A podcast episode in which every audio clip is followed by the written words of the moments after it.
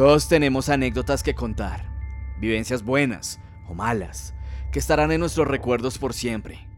Momentos que marcaron nuestras vidas y que nos convirtieron en lo que somos hoy en día. Este es el episodio número 30 de Relatos de Medianoche, un podcast que cambió mi vida totalmente, el cual empezó como un simple hobby y terminó inundando de terror los audífonos y parlantes de miles de personas con los horrores narrados por este servidor. 30 episodios a lo largo de dos años, y este debía ser un episodio especial. En esta ocasión no me basaré en crónicas, libros o anécdotas de otras personas. No, hoy los adentraré a lo más oscuro de mis recuerdos y les narraré mis experiencias paranormales. ¿Han sentido que en lo más oscuro de la noche se sienten observados? Que los objetos que están en las repisas, muebles o en sus bibliotecas caen de la nada. Que sus animales se quedan observando un punto fijo a la madrugada y gruñen. Instrumentos que comienzan a sonar sin que nadie los interprete. O tal vez han estado clínicamente muertos y han tenido experiencias extracorporales. Pues todas estas cosas me han sucedido. Y se las contaré a detalle, con sonidos inmersivos, una banda sonora oscura que los transporte entre la narrativa y mi voz, que siempre los acompaña en estos relatos. Síganme en mis redes sociales, las cuales, como siempre, dejaré en la descripción de este programa. En la narración y producción, Francisco Gamba Salamanca, y les doy la bienvenida a un paseo por mis recuerdos, donde conocerán más de este narrador de historias y sus fantasmas. Con otro relato. De medianoche.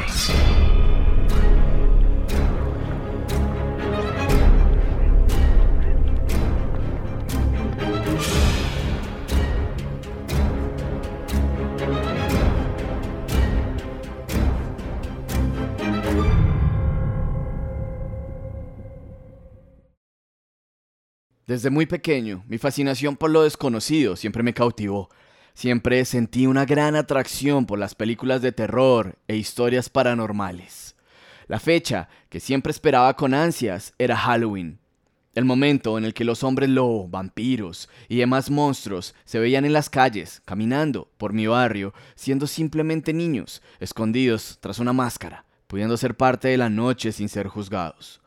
Y uno de esos niños era yo. Mi madre, una persona con los mismos gustos por el misterio y lo paranormal, ponía todo su empeño en disfrazarnos a mi hermano y a mí cada 31 de octubre, para que pudiéramos salir a asustar extraños con nuestros espantosos atuendos, que resultaban a la final siendo tiernos en un niño de 8 años. Pero todo esto fue marcando huella en mí, y pasó de ser una fecha donde nos disfrazábamos a ser un tema que me generaba una intriga y curiosidad increíble. Y tal vez todo se consolidó a medida que crecía, gracias a mi abuela materna. Me gustaba muchísimo pasar tiempo con ella, escuchando las mil historias que tenía que contar, mientras jugábamos toda la tarde con un mazo de naipe español, el cual aún conservo. Jamás olvidaré aquel día. La tarde estaba cayendo y no teníamos luz, ya que entre la emoción de las historias no quería perder un segundo levantándome a prender alguna lámpara cercana. Una luz azulada entraba por el ventanal de la sala mientras la tarde moría y le daba paso a la noche. Y esta endeble luz se proyectaba en el rostro de mi abuela, mientras me contaba una historia que jamás olvidaré. Me contó sobre su tía, una tía a la cual quería mucho, pero que por desgracia murió, pero eso no significaba que la hubiese abandonado. Señaló una mesa de tres patas que estaba en una esquina de la sala y me dijo, en esa mesa me comunico con mi tía todas las noches. Me decía que solo necesitaba una hoja de papel y un lápiz y podía desde preguntarle cómo era el más allá hasta ella contarle qué tal estuvo su día. Estaba petrificado y no estaba preparado para algo como eso, pero necesitaba saber más. No podía parar de escucharla y me comenzó a relatar muchas historias paranormales de su vida. Aquellas cartas las conservaba en una antigua caja de mimbre, la cual tengo guardada en mi habitación. Sin que ella ni yo lo supiéramos, esa tarde se estaba gestando un nuevo narrador de historias, y lo que yo tampoco sabía eran las cosas que tendría que vivir o ver en los próximos años. Y esa es la cita que tengo hoy con todos ustedes, la de contarles las cosas que he vivido en estos 31 años de vida. Lo que les contaré hoy son cosas diferentes a las que ya les he narrado antes, las cuales omitiré, como mis experiencias en mis visitas a Amityville, el Árbol del Diablo, o la estación de trenes de la Sabana, y demás historias, a las cuales les dediqué episodios completos. Y si no los ha escuchado, le invito a que lo haga. Para las siguientes historias, como siempre, cada quien saque su propia conclusión. No quiero vender verdades absolutas. Soy alguien que cree que muchas de las cosas que viví tienen una explicación, tal vez otras no. Pero simplemente quiero compartir con ustedes mis historias tal cual pasaron, sin exagerar nada de lo sucedido. Esta es mi historia. Transcurría el año 2005. Aunque muchos afirman que cuando uno es niño es más susceptible a ver diferentes tipos de manifestaciones paranormales, en mi caso no recuerdo tener encuentros con fantasmas o duendes, ni haber visto puertas que se abrieran solas o hablar con niños muertos creyendo que eran mis amigos invisibles. O al menos, no que yo recuerde, tampoco puedo descartarlo del todo. Espero que todos esos amiguitos con los que jugaba de pequeño estuviesen vivos realmente. Fue más en mi adolescencia cuando comencé a percibir muchas cosas que no entendía y sentir energías que realmente me perturbaban. En una ocasión me encontraba totalmente solo en casa, una casa enorme de dos plantas. En esos tiempos aún vivía en el municipio de Fusagasugá, lugar cercano a Bogotá. Siempre amé la música y para esos días me encontraba aprendiendo a tocar guitarra, pero sin un profesor, siempre fui empírico en muchas cosas y simplemente dejaba sonando el equipo de sonido y con la guitarra intentaba sacar a oído lo que sonaban los parlantes. Después de muchos intentos fallidos, intentando sonar como Kirk Hammett o Eddie Van Halen, dejé mi guitarra acústica sobre el sofá de la sala y subí a la habitación de mis padres. Prendí la TV y empecé a buscar películas para ver mientras mi familia volvía a casa. Y fue en ese momento cuando un sonido se empezó a filtrar hasta la segunda planta. Era mi guitarra. Sonaba totalmente desafinada y solo tocaban cuerdas al aire, ningún acorde. En ese momento no entré en pánico, simplemente lo atribuí a que era algún vecino tocando la guitarra. Pero el miedo llegó cuando aquel sonido de cuerdas de nylon no se hacía más fuerte, sino más cercano. Lo único que hice fue subirle el volumen al televisor y no concentrarme en aquella guitarra que venía a mí. Pero fue imposible. Fue imposible no escucharla, ya que ese ruido subía las escaleras. Y ya estaba prácticamente delante de la puerta que tenía cerrada en producto al miedo que tenía. Y entonces pasó lo peor. Intentaron abrir la cerradura y vi como la sombra de dos pies se marcaban en la parte baja de la puerta. Hasta ahí recuerdo. No sé si tal vez me desmayé o qué pasó, pero lo siguiente fue ver a mi padre intentando despertarme ya que acababan de llegar. Lo primero que pensé era que había tenido una pesadilla, una horrible pesadilla. Olvidé lo acontecido momentos antes. Bajé por algo de agua para antes de dormir y cuando dirijo la mirada para la sala, veo mi guitarra en el suelo y cuando la levanté y le di la vuelta, todas sus cuerdas habían sido cortadas y lograba notar el paso de unas uñas marcadas sobre la madera. Durante varios meses, las puertas de la casa se abrían solas, las luces se apagaban y prendían sin que nadie accionara los interruptores de la luz. En ocasiones encontraba las hojas de mis deberes del colegio regadas por toda la habitación. Este tipo de sucesos no pararon en aquella casa. Mi mamá ha experimentado sucesos paranormales toda su vida, pero tal vez este sería uno de los momentos más fuertes. Transcurría el año 2006 y en esta ocasión ella era la que se encontraba totalmente sola en casa. Yo estaba de vacaciones en Bogotá con mi padre y mi hermano estaba en una reunión del colegio. Entrada la noche, ella estaba terminando de hacer facturación de su negocio. Se encontraba en la planta baja, en la cocina. De repente, escuchó ruidos extraños en la segunda planta. No prestó atención, pero dichos ruidos comenzaron a ser más y más fuertes. Y entonces escuchó cómo levantaban las camas, rompían las ventanas y caían objetos al azar.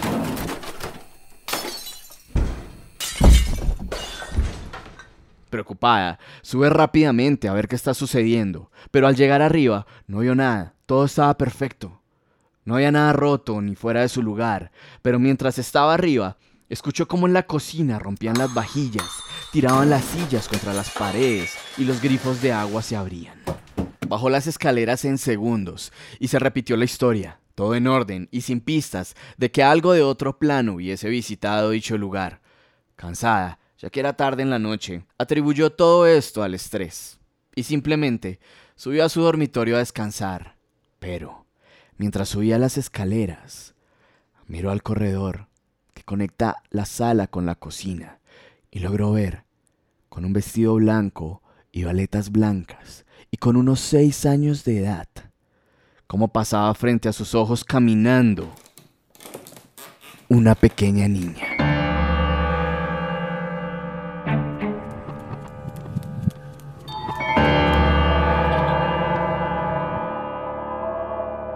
Mi madre se caracteriza por no asustarse con facilidad, pero el pánico la invadió y simplemente aferrándose a sus creencias, abrió una Biblia y pidió para que lo que estuviera en la casa descansara y trascendiera. Nunca entendimos qué era lo que realmente pasaba en esa casa, ya que fuimos los primeros dueños en vivir ahí, pero algunos habitantes del sector afirmaban que todas esas casas fueron construidas sobre un antiguo cementerio indígena. Tal vez energías, entierros bajo los cimientos de la casa, no lo sé, pero lo que sucedía allí muchas veces no tenía explicación.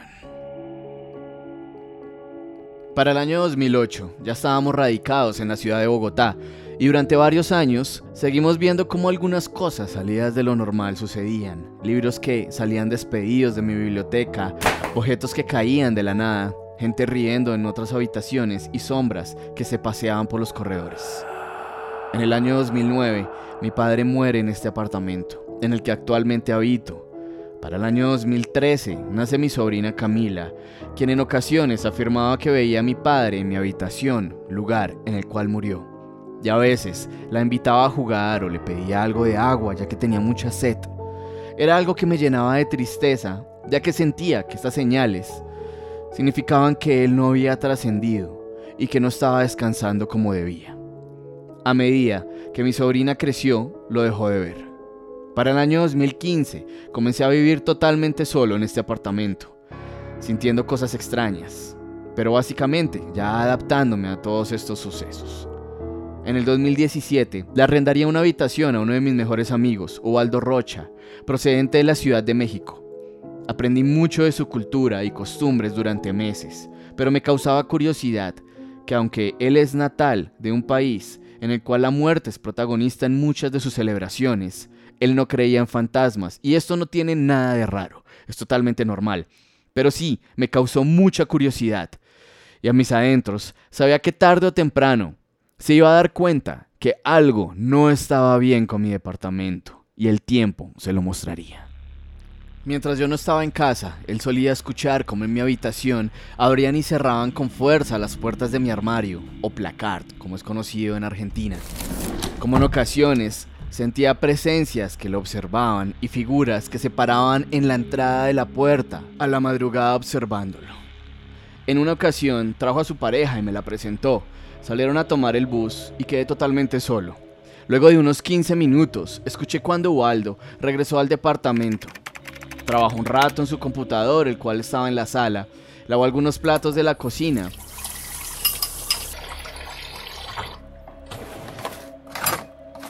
Y luego no lo escuché más.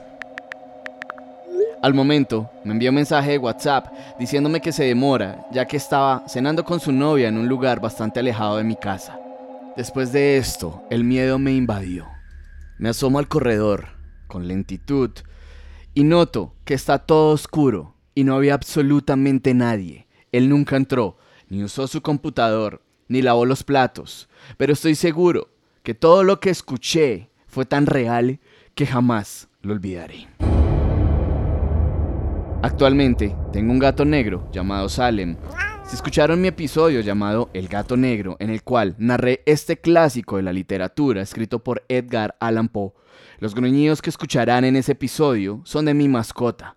Algunos dicen que los gatos negros son amuletos, o bueno, los gatos en general, y que ahuyentan las malas energías y nos protegen de todo lo malo, que espiritualmente nos puede acechar. No sé si sea coincidencia o no, pero desde su llegada todo cambió y la actividad paranormal cesó. Pero eso sí, es normal verlo en la noche o a la madrugada, como le gruñe a la nada, mientras sus pelos se alzan y sus pupilas se dilatan, mirando fijamente un punto en la oscuridad del cuarto de huéspedes, lugar donde solía dormir aquel buen amigo mexicano. Experiencias cercanas a la muerte. En el año de 1998, con tan solo 8 años de edad, viví uno de los peores momentos de mi vida. Cuando era pequeño, tenía muchas complicaciones en mis riñones y debía realizarme con frecuencia exámenes médicos para ver el funcionamiento de mi sistema renal. En uno de esos exámenes me inyectaron un medicamento conocido como medio de contraste. Era la primera vez que recibía eso en mi vida, y para sorpresa de todos, resulté alérgico a dicha sustancia. Mi cuerpo comenzó a brotarse, manchas rojas se marcaron en mi piel y mi tráquea se cerró. La desesperación era presente en aquel lugar, me ahogué totalmente y llegó el punto en el que me desmayé. Quedé sin signos vitales. Sentí como si me sumergieran en agua y de un momento a otro me sacaran a la superficie y recibiera una bocanada de aire. En ese momento no logro recordar qué me inyectaron o qué me hicieron, pero lograron traerme de vuelta después de unos dos minutos de muerte clínica. Sé que muchos se estarán preguntando si vi el famoso túnel o alguna luz, o si sentí paz, tranquilidad, o si morir duele. No vi ningún túnel y no vi ninguna luz, pero el dolor y el desespero de morir ahogado es inenarrable. Pero la segunda vez que tuve una experiencia cercana a la muerte, sí experimenté algo bastante extraño. Estás escuchando Relatos de Medianoche. Estas son mis experiencias paranormales.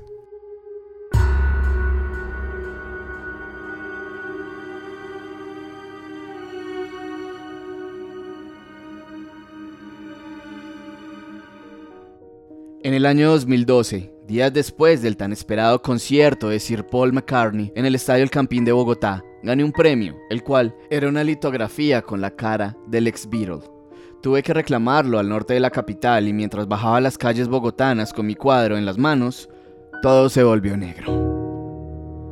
Entré en un sueño profundo y sentí una paz increíble, una sensación de tranquilidad que nunca había experimentado antes. La oscuridad se comenzó a ir y todo se hizo más claro. Estaba en un estado de desdoblamiento, ya que veía mi cuerpo tendido en el suelo, junto a mucha gente que veía alarmada lo que sucedía y junto a mí una ambulancia y paramédicos. No entendía qué pasaba, solo disfrutaba de la paz presente en mí en ese momento. Sentía mis músculos extremadamente relajados y cada vez me elevaba más y más. Pero una sensación de afán me atacó. Sentía que estaba durmiendo, que todo era un sueño, un sueño muy pesado, y este afán hizo que intentara despertar a como diera lugar. Empecé a descender y me acosté encima de mi cuerpo. En ese momento abrí los ojos y ante la sorpresa de todos entendí que algo no estaba bien. Momentos antes de todo esto, fui arrollado por una camioneta, la cual no tuvo la culpa, según me contaron después. Al parecer, crucé la calle con cuidado, como siempre lo hago, pero todo indica que me resbalé, enredé con algo y caí de espaldas volviendo a la vía, y siendo así, chocado por aquel vehículo. Según el reporte, después de ser empujado por la camioneta, que iba a gran velocidad, caí sobre el filo de la acera. Mi cabeza se abrió, sufrí una herida, dejándome inconsciente instantáneamente. Mi clavícula se zafó y después de que personas del lugar intentaran reanimarme y vieran que fue imposible, llegaron los paramédicos. Me dieron por muerto, no tenía signos vitales. Y eso explicó el por qué vi todo lo que vi. Esa experiencia extracorporal y esa sensación única de paz tranquilidad y descanso. Después de esto, no volví a ser el mismo. Estas experiencias de estar por un momento en el más allá generaron en mí cierta precognición. Lograba sentir cuando algo iba a suceder, especialmente cuando alguien iba a morir. En ese año, para ser más exactos, en diciembre, comencé a sentir una presión en el pecho, una ansiedad indescriptible, Y es algo extraño, ya que nunca en mi vida sufrí ansiedad, a pesar de todo lo que ya había vivido. Era una molestia, era un sentimiento de depresión, pánico, era algo extraño. Después de varios días así, recibo una llamada de un tío el cual quería mucho, diciéndome que mi abuela, sí, la misma con la que comencé este episodio, había muerto. No podía creerlo, fue devastador, y solo podía recordar sus historias y lindos momentos. Pero los días pasaron y mi ansiedad no se iba. Semanas después, recibo otra llamada en la que me dicen que aquel tío que me llamó en esa ocasión había muerto también. Y entonces la ansiedad se fue. Y de ahí en adelante, cada vez que ésta volvía, sabía que era algo malo. Claramente, lo atribuía a la casualidad. Pero a medida que pasaba el tiempo se hacía más extraña. Todo esto lo conté en el año 2019 en Televisión Nacional, en el programa Acá Entre Nos, emitido por el Canal 1 en aquellos tiempos. Y fueron con estas historias que mi vida cambió. Estuve contando mis experiencias paranormales en el lugar que vio cómo nacía este narrador de historias en la radio. La Escuela Vocal de Colombia, propiedad del gran August Repiso, quien creyó en mí. Fui invitado por mi amiga Cielo Reyes al programa La Noche del Misterio, dirigida por Edwin Robles, conocido para psicólogo del programa El Cartel Paranormal de la Mega. Ahora sí les vamos a contar a los oyentes, tenemos un invitado muy especial esta noche. Su nombre es Francisco, él es escritor y editor de la revista Voices de la Universidad EXI. Es un colega y amigo mío y él tiene el gusto de estar aquí para contarnos algunas experiencias paranormales. Muy buenas noches, Francisco. Bueno, muy buenas noches a todos. Cielito, gracias por la invitación. Eh, viejo Edwin, un honor estar acá con usted, muchos años escuchándolo en el cartel y genial estar acá esta noche compartiendo con ustedes. Conté mis historias y semanas después me invitaron a ser parte del equipo. Edwin me pidió que hiciera pequeños audios a modo de podcast para ponerlos al aire y así grabé dos audios de no más de 10 minutos, uno titulado Horror en el Faenza y otro llamado La bruja de la granja B. Esto es Horror en el Faenza, acá en la EBC Radio. Así que sean bienvenidos a la noche del misterio. En mi emoción por contar historias, vi que podía darlas a conocer ante muchas más personas gracias a las nuevas tecnologías. Después de todas las cosas que viví y que investigué, entre fantasmas y vivencias fuera de lo normal, decidí dedicarme a realizar crónicas en un podcast. Y así es como nace Relatos de Medianoche.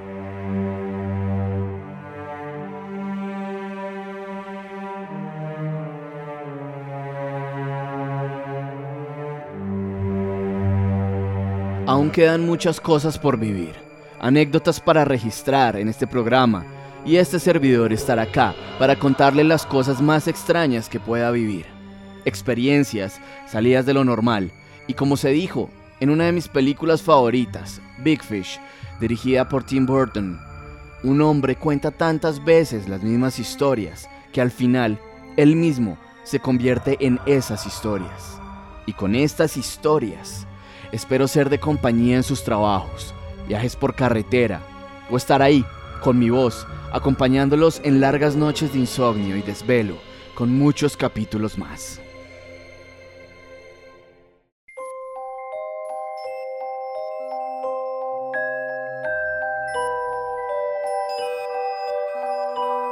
No sé si los fantasmas existan, si existe el cielo o el infierno. Puede que el día de mañana seamos fantasmas o puede que averigüemos si hay un cielo o un infierno. Pero por ahora, seguiremos en este plano terrenal, siendo testigos de ruidos a la mitad de la noche o sintiendo presencias que se camuflan en la oscuridad, pero que si observamos con detenimiento, veremos cómo en lo más negro de la noche se forma la figura de un rostro. El rostro de esos seres que siempre están con nosotros, a donde sea que vayamos, ya que nunca estamos solos. Y puede que en este momento estén junto a mí mientras grabo estas palabras, o junto a ti mientras escuchas este relato de medianoche.